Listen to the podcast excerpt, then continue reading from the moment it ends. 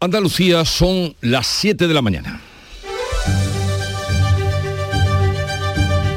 En Canal Sur Radio, La mañana de Andalucía con Jesús Vigorra.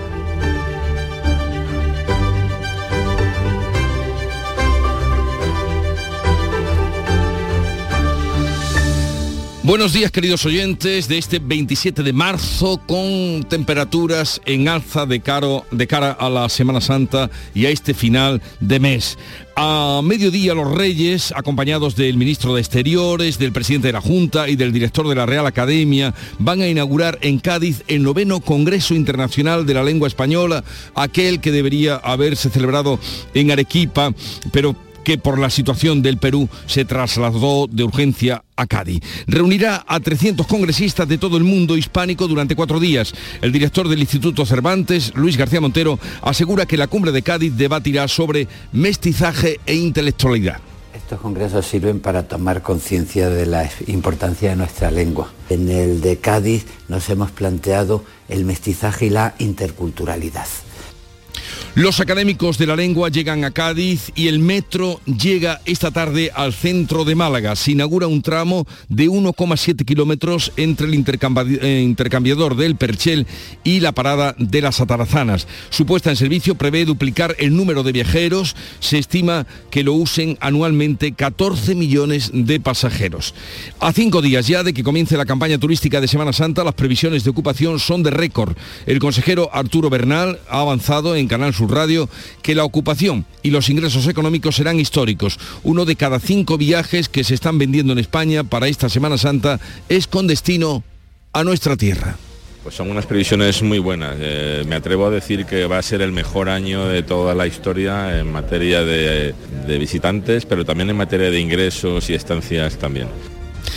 Pues así viene o se espera la Semana Santa en nuestra tierra, mientras que el ministro del Interior comparece hoy ante el Congreso tras la dimisión de la directora de la Guardia Civil. La comparecencia de Fernando Grande Marlasca evita la pretensión del Partido Popular de abrir una comisión de investigación sobre el llamado caso mediador. Y los secretarios judiciales votarán hoy el acuerdo negociado entre el Comité de Huelga y el Ministerio de Justicia. Mañana martes, el Comité de Huelga y el Ministerio se van a reunir a las 11 de la mañana. Hasta el momento 360.000 juicios han sido suspendidos ya.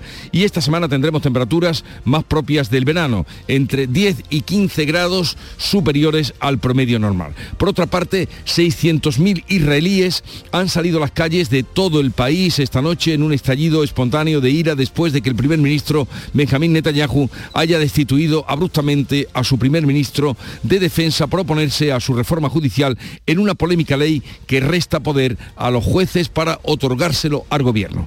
El día viene, este día de marzo, con cielos poco nubosos y con temperaturas más propias del verano. Los vientos tienden a variables y flojos. La Semana Santa al menos los primeros días no tendrán ningún riesgo de lluvia.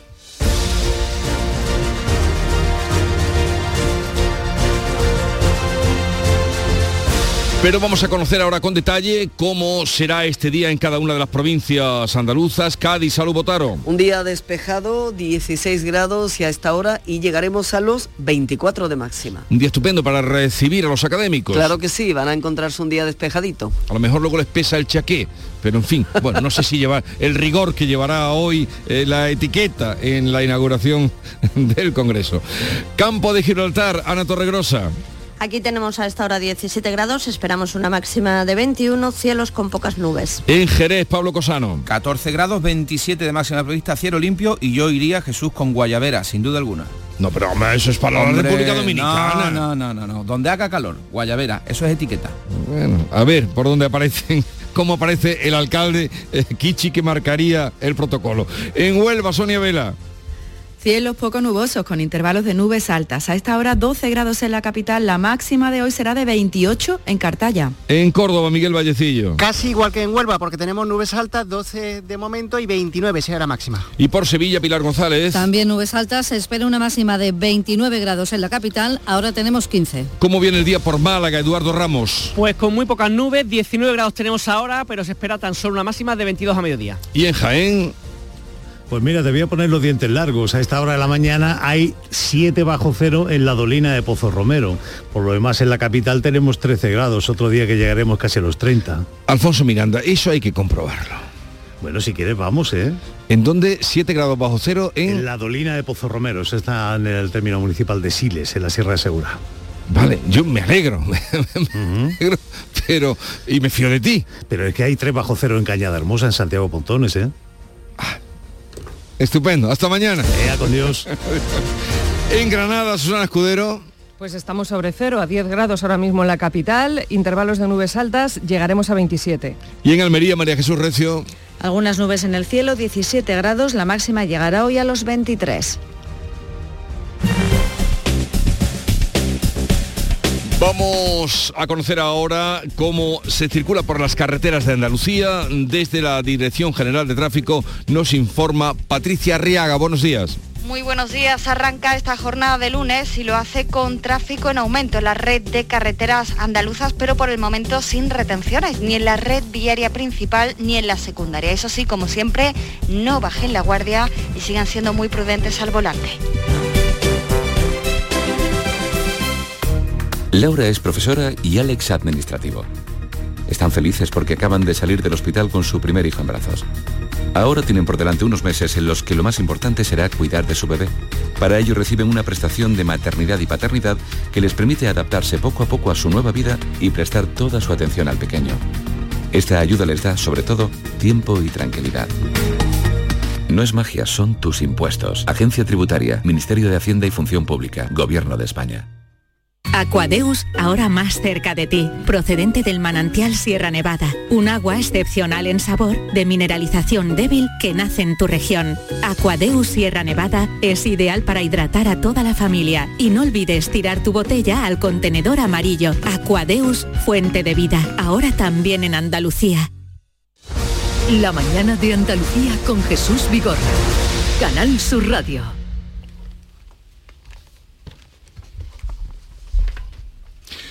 Siete, siete, minutos de la mañana, vamos ahora a contarles la actualidad de este día. Los Reyes van a inaugurar, como les venimos contando, el noveno Congreso Internacional de la Lengua Española que se va a centrar en esta ocasión en el mestizaje de nuestro idioma. Manuel Pérez Alcázar. Don Felipe y Doña Leticia van a abrir el encuentro en el Gran Teatro Falla junto al director del Instituto Cervantes, el de la Real Academia Española y el ministro de Exteriores. Un acto al que asiste el presidente de la Junta, García Montero, director del Cervantes, explica que los 300 congresistas de todo el mundo hispanoamericano van a debatir sobre mestizaje e interculturalidad. Estos congresos sirven para tomar conciencia de la importancia de nuestra lengua. En el de Cádiz nos hemos planteado el mestizaje y la interculturalidad.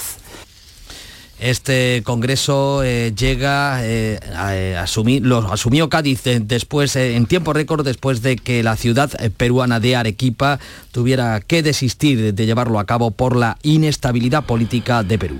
Tal vez por eso no asista, como ya se ha dicho, el académico Mario Vargas Llosa. No sabemos. Era en su ciudad donde se iba a celebrar. Son motivos que no tienen nada que ver, indudablemente, con el escritor, pero ya se sabe que él no estará.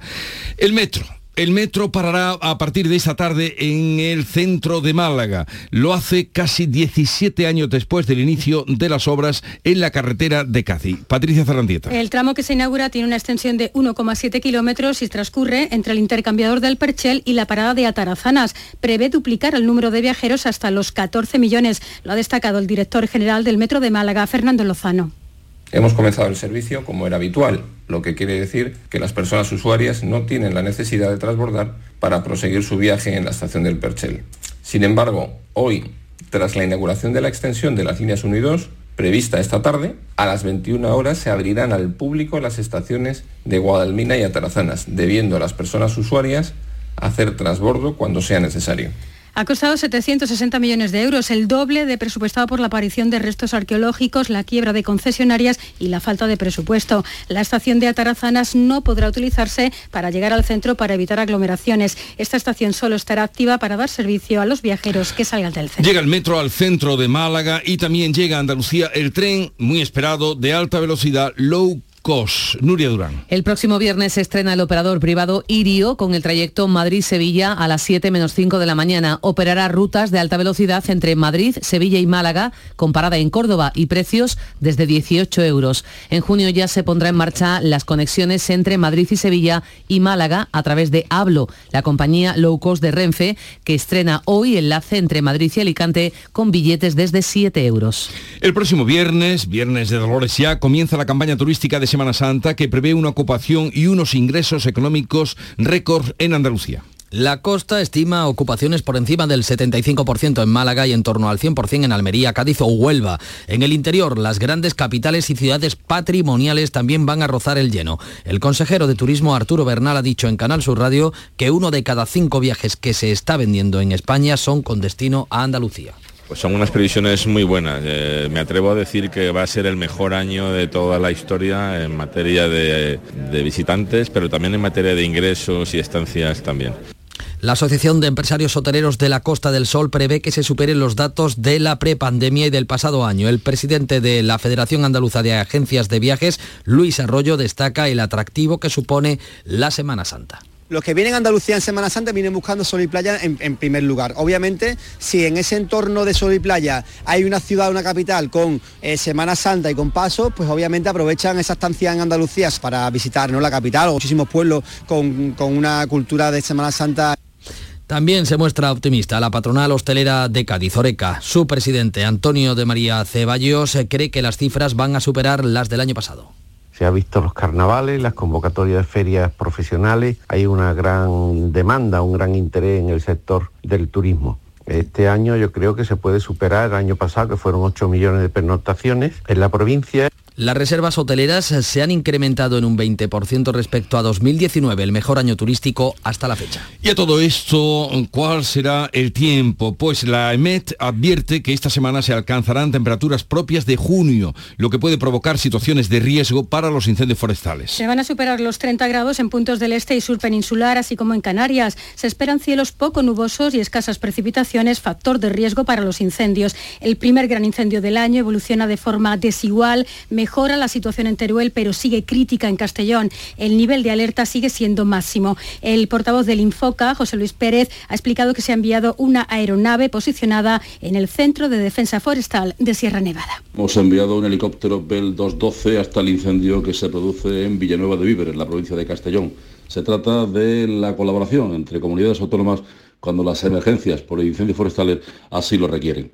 Este helicóptero no va con retenes del Infoca, sino simplemente con piloto copiloto, por lo tanto actuará en forma de bombardeo descargando agua sobre las llamas y se pondrá a las órdenes de la dirección de extinción de este grave incendio. El incendio de Paterna del Río en Almería ha quedado finalmente en conato con menos de una hectárea de superficie forestal quemada. La secretaria general de la Asociación para la Certificación Española Forestal, Ana Belén Noriega, ha denunciado aquí en Días de Andalucía de Canal Sur Radio que el éxodo rural y el abandono de la actividad en los montes está contribuyendo al aumento de esos incendios.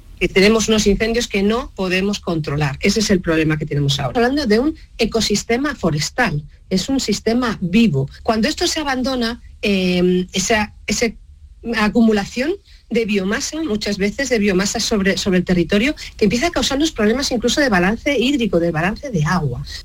Y en Córdoba ya está casi extinguido el incendio que desde anoche afecta a una planta de residuos. Se originó en torno a la medianoche pasada. Varias dotaciones de bomberos de los dos parques de la capital cordobesa han estado trabajando. Un incendio no excesivamente grande en cuanto a dimensiones, pero sí muy virulento dado el material que ha ardido. Una mujer de 54 años y con movilidad reducida ha fallecido este domingo en el incendio de su vivienda, una casa unifamiliar en Granada. La mujer estaba pasando la noche sola mientras su marido trabajaba. La policía científica se ha hecho cargo de la investigación que apunta a que el incendio fue fortuito y el origen pudo ser un cigarrillo.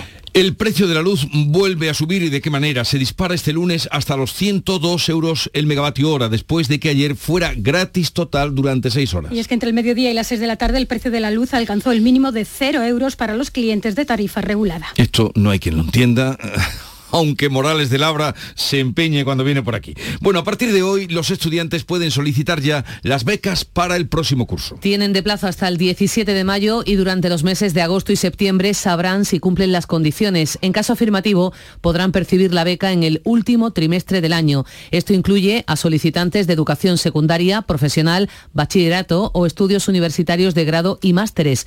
Para la obtención de la beca se tiene en cuenta, entre otros, la renta familiar o el patrimonio e inmuebles en propiedad.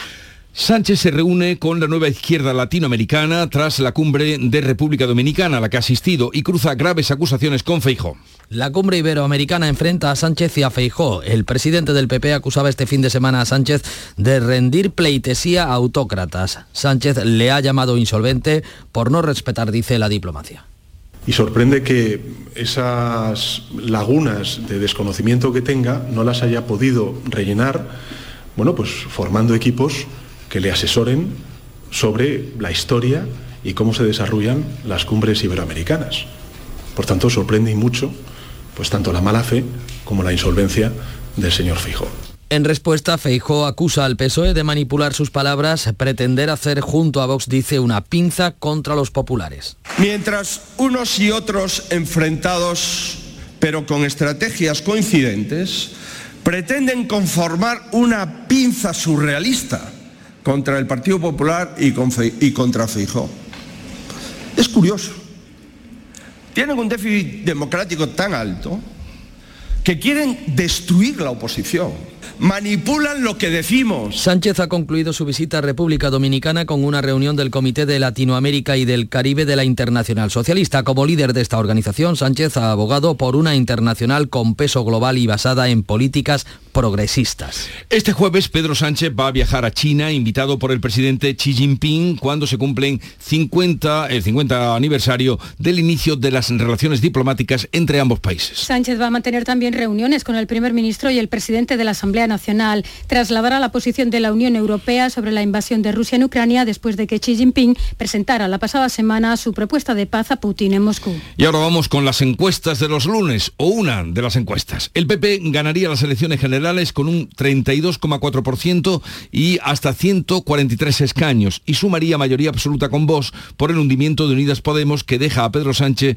sin opciones de alcanzar una mayoría para gobernar. Según el último barómetro de GAT3 para ABC apenas hay cambios en los últimos meses. El PP es el primer partido con un 32,4 sobre el 27,6 que obtuvo en las urnas en 2019.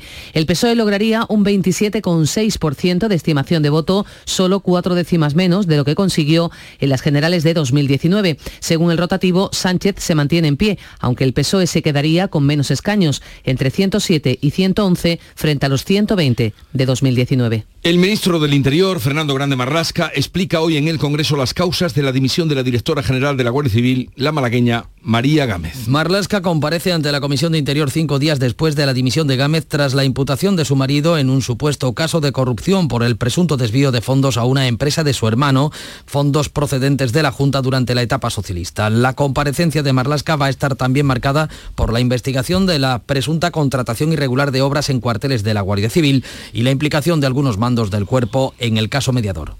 Los secretarios judiciales, hoy llamados letrados de la justicia, votan el acuerdo negociado entre el Comité de Huelga y el Ministerio de Justicia. El final de la huelga podría estar más cerca. Las asambleas de los letrados de justicia tienen una propuesta del Gobierno para acabar con la huelga que tiene paralizados los juzgados desde hace más de dos meses. Piden subidas de sueldo porque aseguran, tras varias reformas legales, que asumen más competencias en su trabajo en detrimento de los jueces. Tras la votación, el día clave será mañana martes por la reunión con el Ministerio de Justicia. Y semana clave en el Consejo General del Poder Judicial. Mañana martes se reúne nuevamente el bloque progresista y decidirá sobre su posible dimisión en bloque. Esto llevará una, a una posición clara al pleno del jueves. La ministra de Justicia, Pilar Llop, ha dicho en televisión española que nada es suficiente para que el PP acepte la renovación del Consejo General del Poder Judicial. La dimisión del presidente Lesmes no fue suficiente para el Partido Popular y me imagino que nada de lo que pase será suficiente para el Partido Popular si no atiende a razones, atiende a la Constitución. La secretaria general del PP, Cuca Gamarra, responde, considera irresponsable la actitud del presidente del Gobierno. Dice, son declaraciones en una entrevista en La Razón. Y vamos ahora con mm, acercarnos un poco a la actualidad eh, cultural porque la escritora y traductora argentina María Kodama, viuda y principal difusora de la obra de Jorge Luis Borges, ha muerto este domingo a los 86 años de edad. Y este domingo ha sido también domingo de pregones en todas las grandes ciudades y las capitales. En Cádiz, nuestro compañero Fernando Pérez fue el encargado de anunciar la Semana Santa gaditana con un pregón ágil, directo y en el recuerdo tuvo siempre presente a la radio. La pata de jamón en un andamio, el batacazo de Juan Manzorro en la salida del Nazareno, la prudencia de Jaime y su sarcasmo en los comentarios. Esa ha sido mi verdadera manera de pregonar la Semana Santa de Cádiz, contándola y viviéndola y compartiéndola con los oyentes. Desde el palillero a Candelaria, desde la calle ancha a la catedral, todas las salidas, todas y muchas recogidas. El micrófono de Canal Sur Radio siempre ha ocupado mi voz y mi garganta, con el privilegio que me otorga mi casa y gran parte de mi vida, Canal Sur. Y sobre todo, y lo más importante, al lado de mis compañeros, los que ya no están, Juan Manzorro, Jaime Velasco, Juan Antonio Jurado, Juan Gallango o Manolo Márquez. Y los que están, los que conviven conmigo, un fragmento del pregón de nuestro compañero Fernando Pérez, al que felicitamos por su intervención de ayer. Son las 7, a punto de dar 7.21 de la mañana. Enseguida vamos con Paco Reyero y la revista de prensa. Nuestro sueño era enseñar a los alumnos de manera más innovadora y lo estamos haciendo. Somos de la generación de los que sueñan y hacen. Con los fondos de la Unión Europea, miles de sueños como el de Mayalen y Oscar del Centro de Formación Somorrostro se están haciendo realidad. Entra en plan de recuperación.gov.es y haz el tuyo posible. Gobierno de España. Vamos ya a la revista de prensa del primer día de la semana. Paco Reyero, buenos días. Buenos días Jesús, ¿qué crees que va a haber en la prensa? Pues lo que tú estás contando, hay pregones, pregones por toda Andalucía y las encuestas, lo acaba de decir Nuria Durán, el PP que tendría entre 139 y 143, el PSOE 107 111, Vox 43 45 y Unidas Podemos 18-20, que es esa encuesta de GAT3 que da hoy ABC en su primera, en su portada. Y una de las incógnitas de las próximas generales es saber cómo se va a concurrir en la izquierda, qué sucede con la marca política Sumar. Una posibilidad es la que plantea el mundo en portada y es que el PSOE cree que Podemos ya ve ganadora Feijóo y trabaja para un futuro con Irene Montero. Por su parte, el Independiente nos cuenta que los eh, distintos grupos que forman el acuerdo de izquierdas en sumar, es decir, comunes, compromis, eh, más país, los aliados de Yolanda Díaz, en definitiva, no quieren a Podemos en el acto del próximo domingo 2 de abril. Los morados avanzan en el Independiente, darán su réplica en el mitin de la fiesta de la primavera del día 15. Y también hay informaciones relevantes sobre las pensiones. Sí, el mundo desvela la reunión de Feijo con la presidenta de la Comisión Europea, von der Leyen, en la que dijo que le preocupa la herencia que deja Sánchez con las pensiones, mientras el comisario Gentiloni no le dio por seguro el aval a la reforma del ministro Escriba. ABC dedica espacio al ministro de Seguridad Social, Escriba, precisamente, que según refleja este diario, calma a Bruselas al prometer que volverá a subir cotizaciones si falta liquidez para las pensiones. Esta palabra que es la sostenibilidad de las pensiones, que entra en el debate público, una de las claves de nuestro sistema y que está claramente en discusión, cómo emplear el dinero administrado por el Estado. El país destaca que Hacienda entregó al Santander y al BBVA 1.240 millones por las pérdidas de 2020. También se destaca que el Gobierno llama a los supermercados a estudiar medidas para bajar los precios. El diario.es lleva otro sondeo, Jesús, pero es sobre la sanidad. El 74% de la población, según esta encuesta, cree que la sanidad ha empeorado y una mayoría apoya pagar más impuestos para mejorarla. La percepción del deterioro de los servicios públicos de salud supera el 60% entre los votantes de todos los partidos, sin distinción de eh, color político. Has hablado de internacional, has hablado de Pedro Sánchez, la vanguardia nos cuenta que China activa la diplomacia para crear un orden global a su medida. El español abre su edición contando que el presidente Sánchez aspira, quiere lograr que China uh, fuerce un alto el fuego en Ucrania, que dé paso uh, a la eficacia, a la presunta eficacia, podemos decir, de la diplomacia. El gobierno que pretende que España tenga un papel destacado en las negociaciones de paz, coincidiendo con la presidencia europea que va a ocupar España y que va a eh, tener eh, Sánchez, lo que relanzaría su imagen como, entre comillas, dice el español, eficaz político internacional. Y dame algún titular de la prensa andaluza, la más cercana, ¿qué cuentan?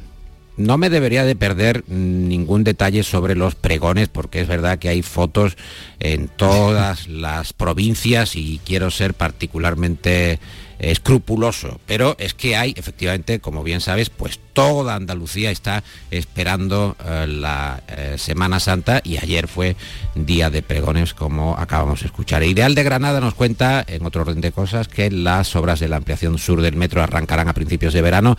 En Jaén, que se queda fuera de la ruta de las nuevas autopistas eléctricas, hay, eh, como digo, fotos de portadas en los asuntos relativos a la Semana Santa. En la opinión nos cuentan que los bancos han cerrado en Málaga seis de cada diez oficinas Diario de Almería, los hospitales que intentan seducir a los nuevos MIR, elegir el destino. Ya están eh, los eh, médicos eh, para la preparación para entrar en mayo y en distintas cabeceras Granada, Málaga hoy o vuelvo información, uno de cada tres niños andaluces está en riesgo de sufrir, de sufrir pobreza extrema. Me quedo con el diario de Cádiz, Cádiz toma la palabra y también con la voz de Cádiz que lleva un titular ocurrente, eh, los Reyes, que como estás comentando inauguran el Congreso de la Lengua en Cádiz y dice la voz de Cádiz que el Congreso de la Lengua más gadita de la historia se inaugura a partir de las 12 de la mañana en el Teatro Falla Gaditano. El más gadita de la historia, ¿qué quiere decir eso? El más gadita de la historia, titula La Voz de Cádiz. Sí, Sí, pero no, te preguntaba qué quiere decir eso, el más gadita de la historia. Hombre, el más gadita en el sentido de, claro, que es el más gaditano, el que tiene mayor raigambre gaditana en el sentido de que Cádiz efectivamente ha sido un ah, epicentro de la relación entre España eh, Hispanoamérica. Que por cierto, deberíamos decir Hispanoamérica, no Latinoamérica, pero bueno, esa es otra. esa es otra, otra cuestión a debatir. Ya está por aquí Nuria Gaciño, buenos días Nuria. Hola, ¿qué tal? Muy buenos días. Con la información deportiva y el Granada que sigue lanzado. Lanzado hacia la primera división. De nuevo los Cármenes fue testigo de una nueva victoria del Granada que a pesar de que no lo tuvo fácil ante el Oviedo, fue capaz al filo del minuto 90 de llevarse los tres puntos gracias a un gol de Ricard. Con esta victoria, unida al pinchazo del líder de Eibar, que solo empató a cero con el Andorra, esto provoca que el Granada continúe en segunda posición, pero a solo dos puntos del liderato. Hoy juega el Málaga, a las 9 recibe el Leganés y no queda otra que ganar para mantener las pocas esperanzas que quedan en esta recta final del campeonato. Y el 12 de abril es la fecha que parece que se va a fijar para la reanudación del Córdoba Racing de Ferrol, que como saben fue suspendido con empate a uno en el marcador en el minuto 10, momento en el que Draghi Saúdel se desvaneció al sufrir una parada cardíaca de la que por, eh, por fortuna se está recuperando en el Hospital Reina Sofía de Córdoba. Y la selección española que ya se encuentra en Glasgow. Donde mañana disputará ante Escocia su segundo partido clasificatorio para la Eurocopa del 2024 tras ganar en Málaga, Noruega, el pasado sábado por 3 a 0, en el debut de Luis de la Fuente en el banquillo nacional, se esperan cambios ante los escoceses.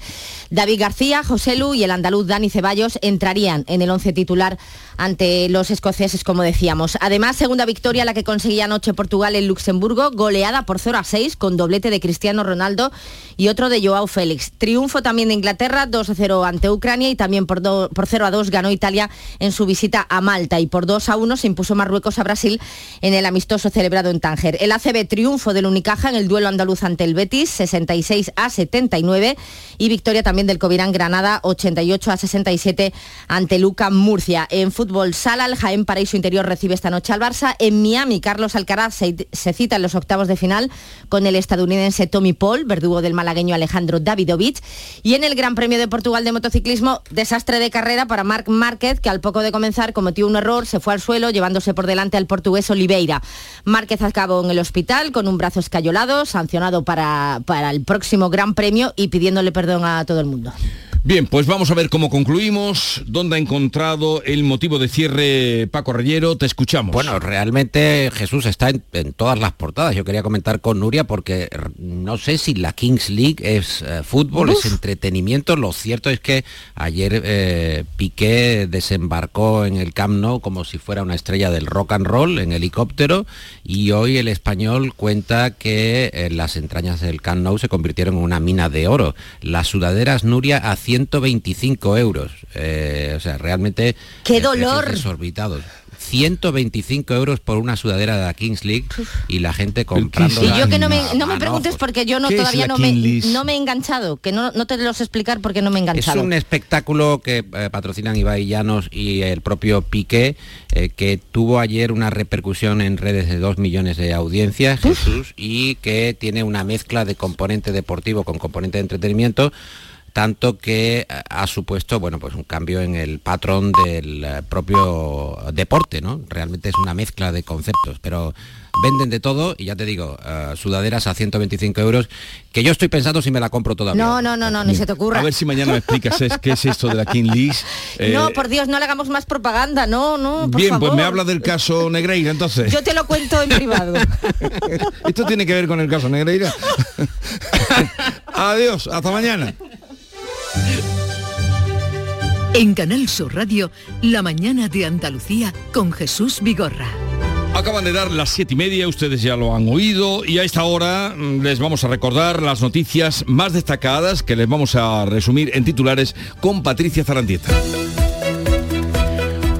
Hoy comienza en Cádiz el noveno Congreso Internacional de la Lengua Española. Va a reunir a 300 congresistas de todo el mundo hispánico durante cuatro días para debatir sobre mestizaje e interculturalidad en una jornada que abrirán los Reyes y a la que asiste el presidente de la Junta. El metro llega al centro de Málaga esta tarde. Se inaugura un tramo de 1,7 kilómetros entre el intercambiador del Perchel y la parada de Atarazanas. Su puesta en servicio prevé duplicar el número de viajeros. Se estima que lo usen anualmente 14 millones de pasajeros. Las previsiones turísticas para Semana Santa en Andalucía son de récord. Se prevé una ocupación y unos ingresos económicos históricos. Uno de cada cinco viajes que se están vendiendo en España para esta Semana Santa son con destino a Andalucía. El ministro del Interior comparece hoy en el Congreso de los Diputados tras la dimisión de la directora de la Guardia Civil. La comparecencia de Fernando Grande Marlasca evita la pretensión del PP de abrir una comisión de investigación sobre el llamado caso mediador. Los secretarios judiciales votan hoy el acuerdo negociado entre el Comité de Huelga y el Ministerio de Justicia. Y será mañana martes cuando el Comité de Huelga y el Ministerio de Justicia se reúnan a las 11 de la mañana. Hasta el momento, 360.000 juicios han sido suspendidos. Esta semana tendremos temperaturas más propias de verano, entre 10 y 15 grados superiores al promedio normal. Se van a superar los 30 grados en muchos puntos del este y sur peninsular. En Castellón el incendio ya ha quemado 4.000 hectáreas con un perímetro de 40 kilómetros. Recordemos, Patricia, el tiempo para hoy. Comenzamos la última semana de marzo con cielos poco nubosos y máximas en descenso notable en la vertiente mediterránea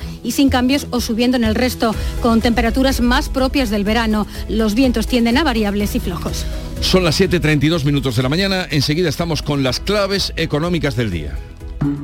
Asegurarte en Montepío es muy diferente a hacerlo en otras compañías. Es como formar parte de una gran familia que lleva cuidando de los suyos más de 100 años. Descubre nuestras soluciones en salud, decesos, jurídico, retirada de carnet y mucho más, siempre a los mejores precios. Visita montepíoconductores.com.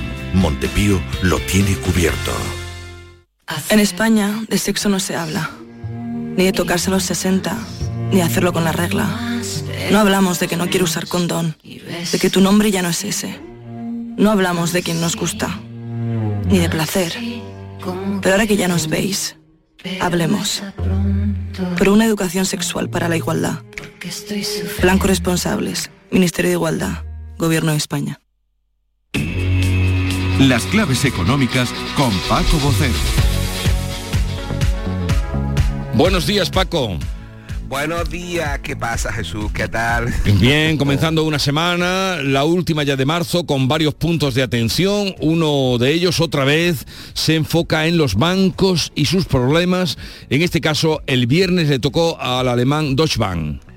Exactamente, pues sí, comenzamos la semana última de marzo, que además no cierra solo mes, sino también trimestres importantes, y como dices, con los ojos puestos en el sector financiero y sus turbulencias, cuyo último caso es el del Deutsche, que saltó el viernes. La verdad es que la incertidumbre sobre la situación del sector financiero está sembrada. De ahí lo sucedido con el banco alemán, que saltó tras anunciar que amortizaba de manera anticipada una misión de deuda que vencía en el 2028.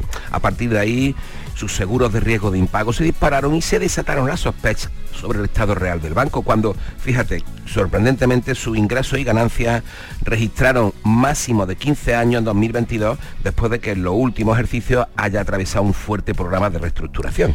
Pero esto, Paco, no parece que tenga mucho que ver con el caso del Credit Suisse, ¿no? No, no, la verdad es que no tiene mucho o muy poco que ver o nada que ver. Pero como la desconfianza ya se ha instalado en torno a la situación de los bancos, a pesar del esfuerzo de los centrales por tranquilizar a los mercados, como hizo Christine Lagarde en la cumbre del Eurogrupo, reafirmando las intenciones del BCE en defensa del sistema europeo y, por supuesto, la salida del propio canciller alemán Olaf Scholz de inmediato el viernes. Lo que ocurre, como te digo, es que hay también desconfianza sobre los bancos centrales y es que eh, hay muchas voces que les critican el que hayan ido por detrás de los acontecimientos, especialmente por haber subido y demasiado los tipos para combatir una inflación que ya estaba disparada con mucha antelación. Una desconfianza que ha vuelto a poner en boca de muchos analistas de mercado esa ya vieja e irónica máxima, hay que reírse con ella, que dice que los bancos centrales siempre son los que están mejor preparados para solucionar las crisis anteriores. Eh, vamos a estar pendientes a ver si hay más casos, como tú estás apuntando y dices, y esta semana también va a ser eh, destacable la inflación. ¿Por qué? Eh, pues mira, porque la inflación va a protagonizar el final de semana y mes, la inflación ya de marzo cuyo dato adelantado va a publicar el INE el jueves, además también del preliminar de la eurozona y de algunas de sus economías más importantes como la alemana o la francesa. Recuerda que el dato va a estar contaminado por el ruido del efecto base, ese efecto base de la comparativa interanual que va a comparar el dato hace 12 meses con el que se disparó por la invasión rusa de Ucrania. Entonces el IPC llegó hasta el 9,8%, tres puntos porcentuales en un mes, la mayor subida que se registró en 45 años. Ahora ese efecto estadístico con la evolución del índice se moverá en sentido inverso. Ya lo adelantó aquí el viernes Ángel Gavilán del Banco de España y va a situar la inflación interanual de marzo entre el 3 y el 4%. Por ello, no debemos extrañarnos cuando conozcamos ese dato adelantado interanual y en consecuencia tampoco pues eh, hagamos caso de muchas lectoras eufóricas, lecturas sobre la inflación, ¿no? Porque las lecturas con los precios que por otra parte es que nos chocan en realidad como todos percibimos a diario la situación real. Pues sí, porque estábamos avisados y lo reiteramos hoy mirando la semana y lo que viene. ¿Y de qué más debemos estar pendientes?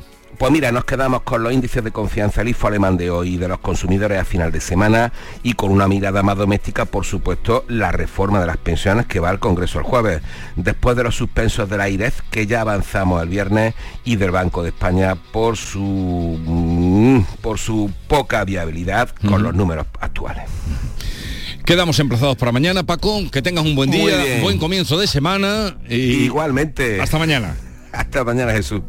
Nuestro sueño siempre ha sido mejorar la salud de las personas. Gracias a la inteligencia artificial lo estamos haciendo. Somos de la generación de los que sueñan y hacen. Con los fondos de la Unión Europea, miles de sueños como el de Raúl y Josefa de la Fundación Canaria de Investigación Sanitaria se están haciendo realidad. Entra en plan de recuperación.gov.es y haz el tuyo posible. Gobierno de España.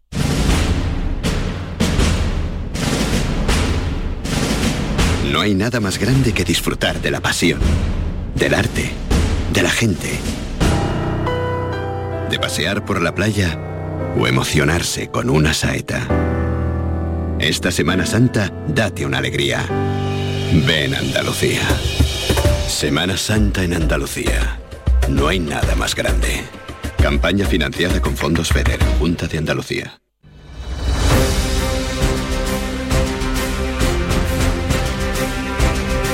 Vamos ahora con otras noticias de Andalucía. Extinguido el conato de incendio en Paterna del Río, en Almería. María Jesús Recio, cuéntanos. El Infoca ya ha dado por extinguido este conato de incendios. Se ha quedado finalmente en conato porque ha afectado a menos de una hectárea de terreno. Desde el viernes han estado trabajando en la zona varios equipos contra incendios para evitar que las llamas se propagaran y lo han conseguido. De hecho, surgieron dos focos diferentes de madrugada y un hombre fue detenido por la Guardia Civil por su presunta implicación. Está previsto que en las próximas horas pase a disposición del juzgado de Berja. En Sevilla ha aparecido en el Guadalquivir, a su paso por Coria, el cadáver de un hombre en avanzado estado de descomposición. González. El cadáver estaba entre juncos en un canal de Coria, cercano a la barriada Grupo Obrero España. Los bomberos han tenido que rescatar el cuerpo y hasta el lugar se han desplazado efectivos sanitarios y también de la Policía Nacional y local. Se desconoce de momento la identidad y también las causas de la muerte. El cuerpo está en el Instituto Anatómico Forense para practicarle la autopsia. El menor de 17 años acusado de haber matado de un tiro a su padrastro en la localidad malagueña de Estepona ya ha pasado a disposición judicial. Ha ingresado en un centro de menores. Málaga Eduardo Ramos. Pues se trata de un crimen que se produjo tras una discusión familiar y que la policía continúa investigando. Según afirman fuentes policiales, se detuvo en primer momento a la mujer y también al menor. La mujer, por cierto, que es la pareja del fallecido. Tras las pesquisas, los agentes determinaron que presuntamente fue el joven el autor del disparo. La mujer, embarazada de tres meses, tenía cinco hijos, dos de ellos de la hora también fallecidos. Según la investigación, en el entorno familiar eran frecuentes las discusiones y el día de los hechos parece que se le fue a las manos. Y el jugador del Córdoba, Gudel, sigue en la UCI del Hospital Reina Sofía, aunque su evolución es favorable. Se espera que hoy pase a planta. Miguel Vallecillo. El jugador del Córdoba se encuentra bien, está estable y pronto va a pasar a planta. Ayer se esperaba que pudiera pasar a planta, pero finalmente esta noche la está pasando en la UCI, donde evoluciona de forma favorable y se le están practicando pruebas. Es lo último que hemos sabido según fuentes oficiales del Córdoba acerca del estado del jugador que recordamos sufrió un desvanecimiento en el partido contra el Ferrol el sábado. Tuvo una parada cardiorrespiratoria que obligó a que fuese reanimado en el terreno de juego durante unos minutos realmente angustiosos. pues le deseamos que se ponga bien y pronta recuperación. El Hospital de Alta Resolución de Cazorla abre hoy con el 100% de las especialidades. Qué bien, ¿no? Alfonso Miranda, Jaén. Se puede decir aquello de por fin. Estrena el servicio de urgencias, la cafetería amplía sus plazas de aparcamiento, readapta sus instalaciones a las exigencias de un centro hospitalario de esta categoría. Catalina García es la consejera de salud y las especialidades que ya están funcionando pues se adaptan a, la demanda que existe en la zona, eh, no solo en Cazorla, sino toda el área comarcal que, que tiene de influencia y eso se va haciendo de acuerdo con eh, el área sanitaria que es la que coordina y organiza. El Hospital de Alta Resolución de Cazorla abre con el 100% de especialidades y cuenta con medio centenar de trabajadores. Más o menos, ¿qué población puede atender? Bueno, pues en aproximadamente era en torno a los 15.000, 17.000 personas. Muy bien. El mayor narcotraficante de hachís de Europa, el onubense Anselmo Sevillano, se ha fugado de la cárcel. ¿Cómo ha sido eso, Sonia Vela? Pues este individuo, Jesús, era el líder de la mayor red de tráfico de hachís de todo el continente hasta que en 2011 la policía desmanteló su banda y lo detuvo también a él. Anselmo Sevillano fue condenado entonces a 14 años de cárcel. Desde ese momento ha estado interno en varias prisiones y ahora estaba en el Centro de Inserción Social de La Coruña, cumpliendo allí ya el tercer grado. Sin embargo, no se presentó a dormir y se encuentra en paradero desconocido desde principios del pasado mes de febrero.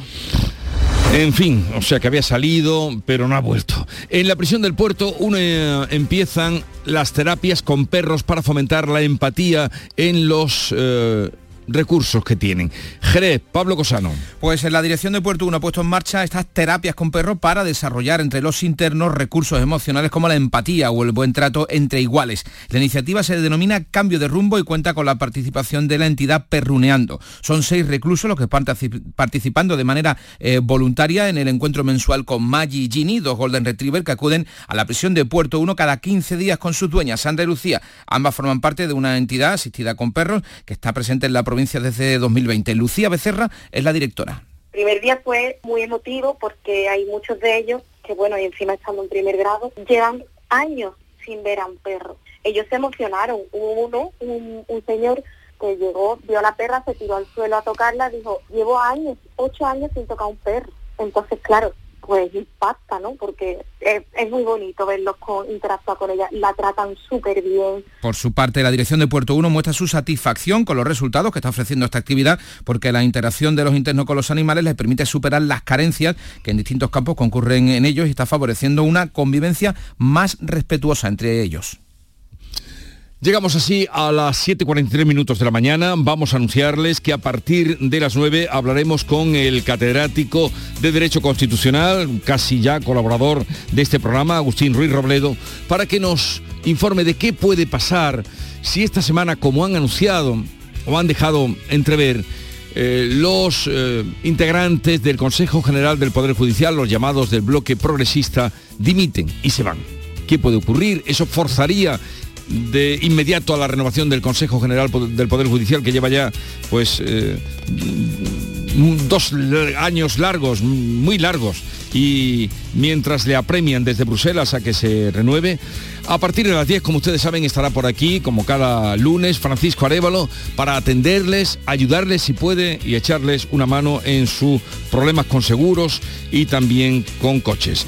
Vamos a, vamos a recibir la visita de Valeria Vegas, colaboradora en otro tiempo de este programa, largo tiempo, con, sobre todo con temas de mm, prensa del, corazón, eh, actores y actrices, cantantes eh, de toda otra época, y ahora ha escrito una novela, es la novela de Valeria, se llama La mejor actriz de reparto, y estará con nosotros a partir de las 11 de la mañana, pero también vendrá a Cedo con las Ohana News ya saben ustedes que son las noticias falsas, en fin, el juego que hacemos aquí entre noticias falsas y reales, que cada vez se parecen más, cada vez, cada vez se parecen más las reales a las falsas, las falsas a las reales.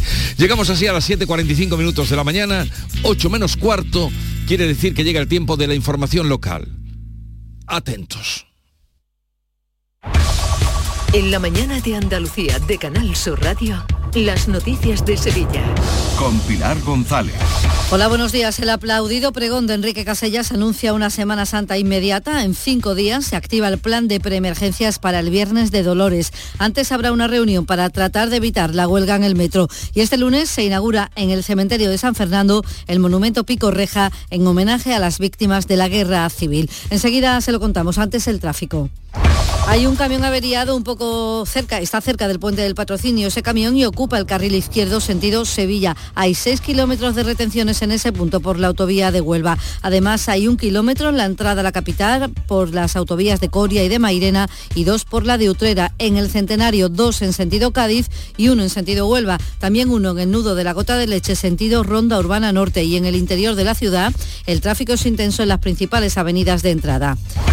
Y hoy el tiempo nos sigue dando calor. Se espera una máxima de 28 grados en Morón, 29 en Écija, Lebrija y en Sevilla. A esta hora tenemos 15 grados en la capital.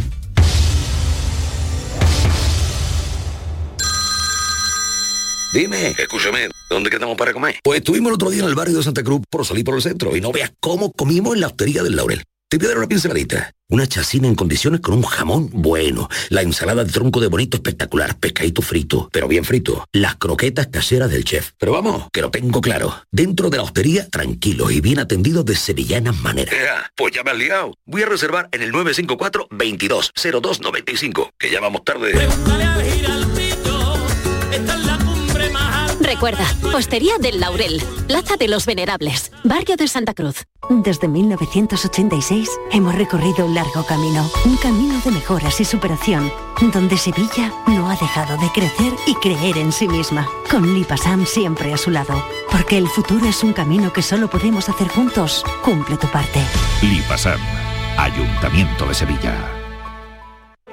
Cada noche a las 10, Canal Sur Radio te acerca a la Semana Santa. El llamador. En Canal Sur Radio, las noticias de Sevilla. Enrique Casellas pronunciaba este domingo en el Teatro Maestranza uno de los pregones más emotivos de las últimas ediciones, un pregón cargado de alusiones a estampas de la Semana Santa Sevillana y que comenzaban con la marcha compuesta por Manolo Marbizón entre la noche y el día.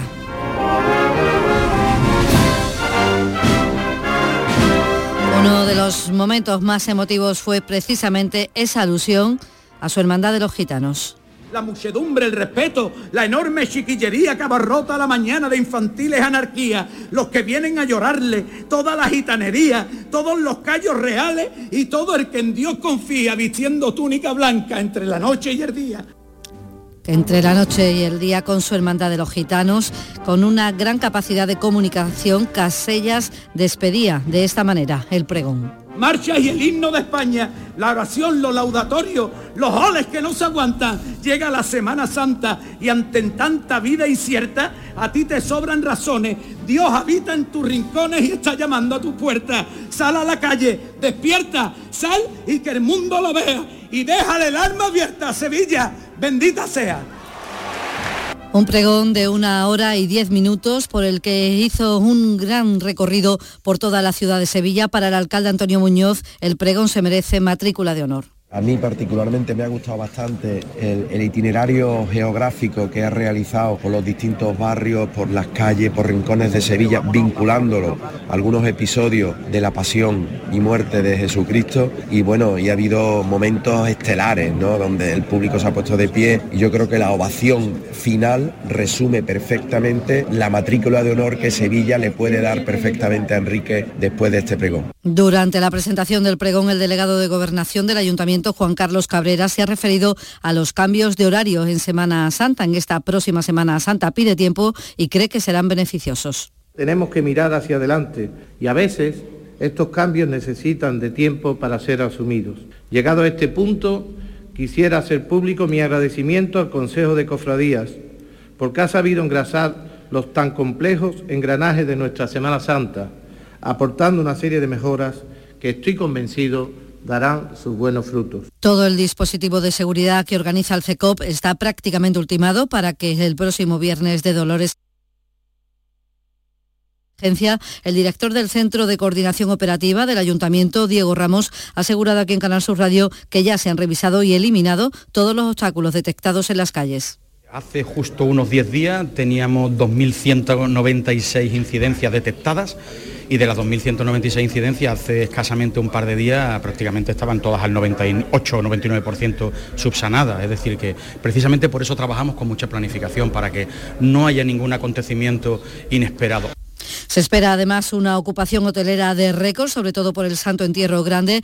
Y en cuanto a los hosteleros, en cuanto a hoteles, en cuanto a bares y restaurantes, el presidente de los hosteleros, Alfonso Maceda, estima que se van a hacer 3.000 contratos. Es un 17% más que hace un año. Aún así, hay reservas en cuanto al negocio que se puede hacer. Contamos la fiesta de la primavera con un optimismo comedido, que la facturación en esta fecha aumenta. 2022 vimos como la tendencia al consumo variaba, hasta haciendo caer hasta un 20% el ticket medio de consumición.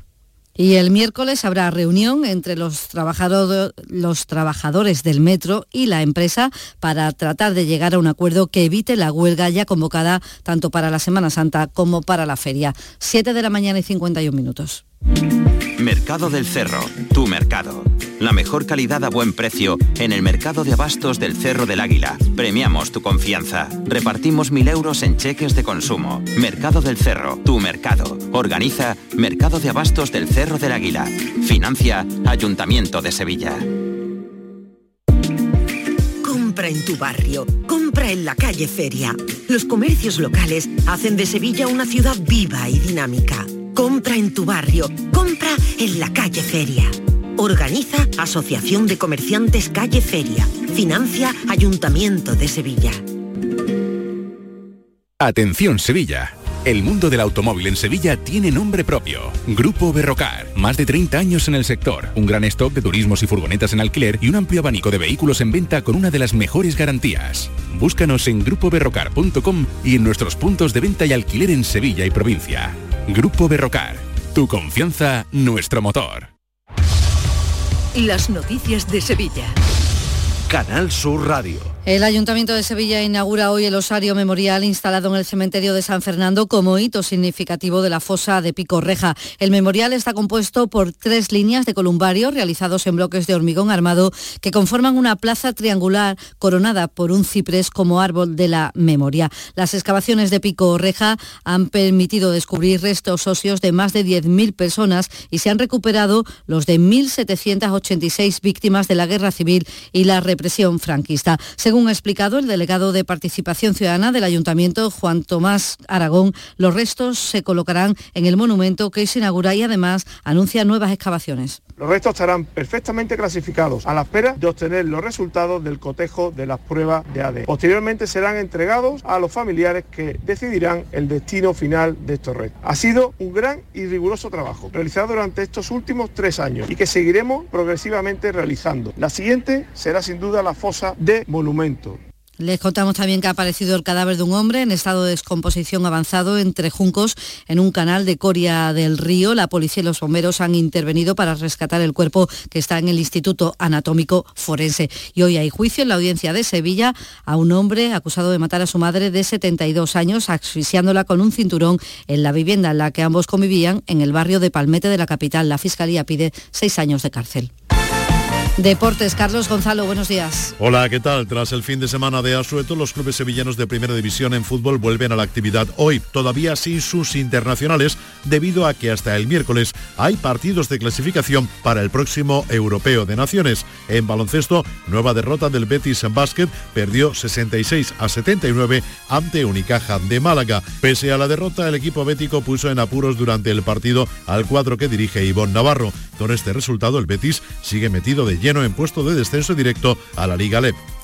Y desde hoy se pueden reservar las visitas guiadas y gratuitas al Alcázar, que incorpora por primera vez un recorrido por las cubiertas del Palacio Gótico, incluido el balcón sobre el estanque de Mercurio y por el itinerario superior de la Galería del Grutesco, zonas que hasta ahora no eran de acceso al público. Hoy, desde hoy se pueden reservar, las visitas comienzan el próximo sábado. En todo momento la visita será guiada y no libre por motivos de seguridad. A esta hora tenemos 13 grados en los Palacios, 11 en Carmona, 15 grados en Sevilla.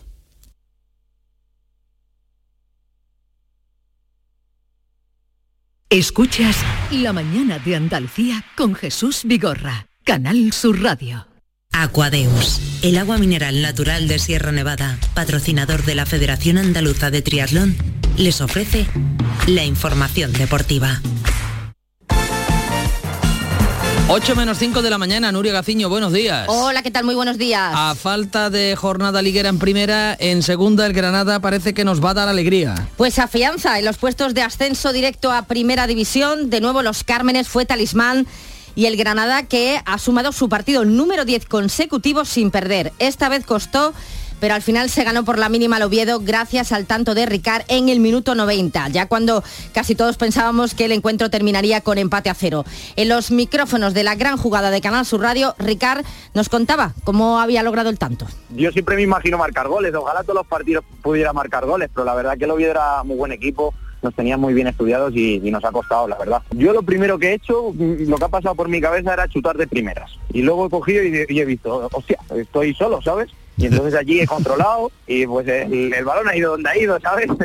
o sea que, muy bien, muy contento, la verdad. Bendito gol. Con esta victoria unida al pinchazo del líder de Eibar, que solo pudo empatar a cero con el Andorra, esto provoca que el Granada continúe en segunda posición, pero a solo dos puntos del liderato en puestos de ascenso directo a Primera División. Como bien ha comentado el técnico Paco López, pues ya se empieza a notar ese run run, esos nervios de los aficionados porque la primera está ya muy cerca todo el mundo ya eh, se empieza a ver, se empieza a generar la, tensión que, hay por, por, ganar y ya nos da, nos da igual, es decir, fuera que en casa la idea va a ser eh, la misma, que es competir, ir, ir a ganar, tener esa mentalidad y esa actitud ganadora y lógicamente pues mejorar porque el equipo sigue, sigue teniendo cosas que mejorar, como hemos visto hoy.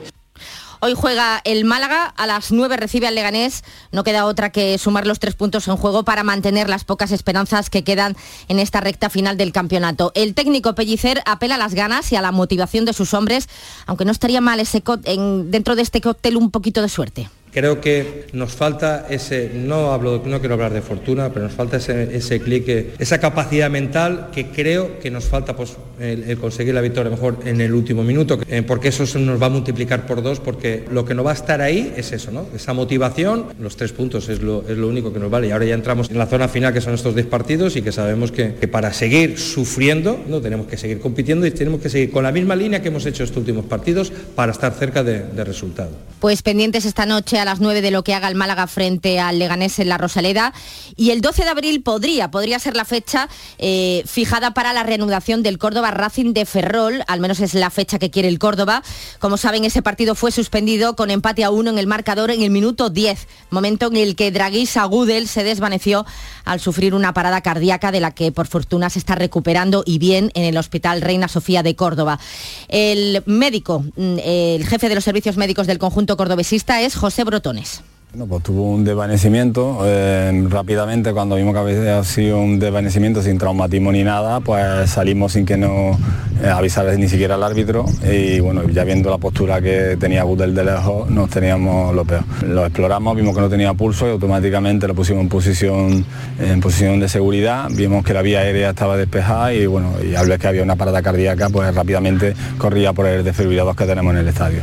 Un una suerte, porque si hubiera sufrido ese episodio eh, solo, en cualquier otra situación, por lo mismo no estaríamos con el desenlace que hemos tenido al final pues Gudel que se va recuperando poco a poco y estaremos pendientes de a ver eh, cuál es la fecha en la que se fija la reanudación de este partido. Si no hubiese acuerdo entre el Córdoba y el Racing de Ferrol, sería competición el que tendría que decidir. La selección española ya se encuentra en Glasgow, llegaba anoche, mañana ya saben va a disputar ante Escocia su segundo partido clasificatorio para la Eurocopa del 2024.